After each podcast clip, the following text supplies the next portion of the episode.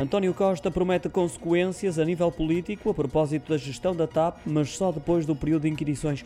O Primeiro-Ministro lembrou que ainda é cedo para tomar decisões, porque decorre nesta altura a Comissão Parlamentar de Inquérito. Ainda há várias audições por realizar, só quando terminarem e forem conhecidas as conclusões, o Governo irá atuar em conformidade, assegurou António Costa já na Coreia do Sul e após uma visita à multinacional SK Hynix, grupo que é o terceiro maior produtor mundial de semicondutores. O chefe do Executivo recusou-se também a comentar as declarações do Presidente da República, Marcelo Rebelo de Sousa, sobre o tema.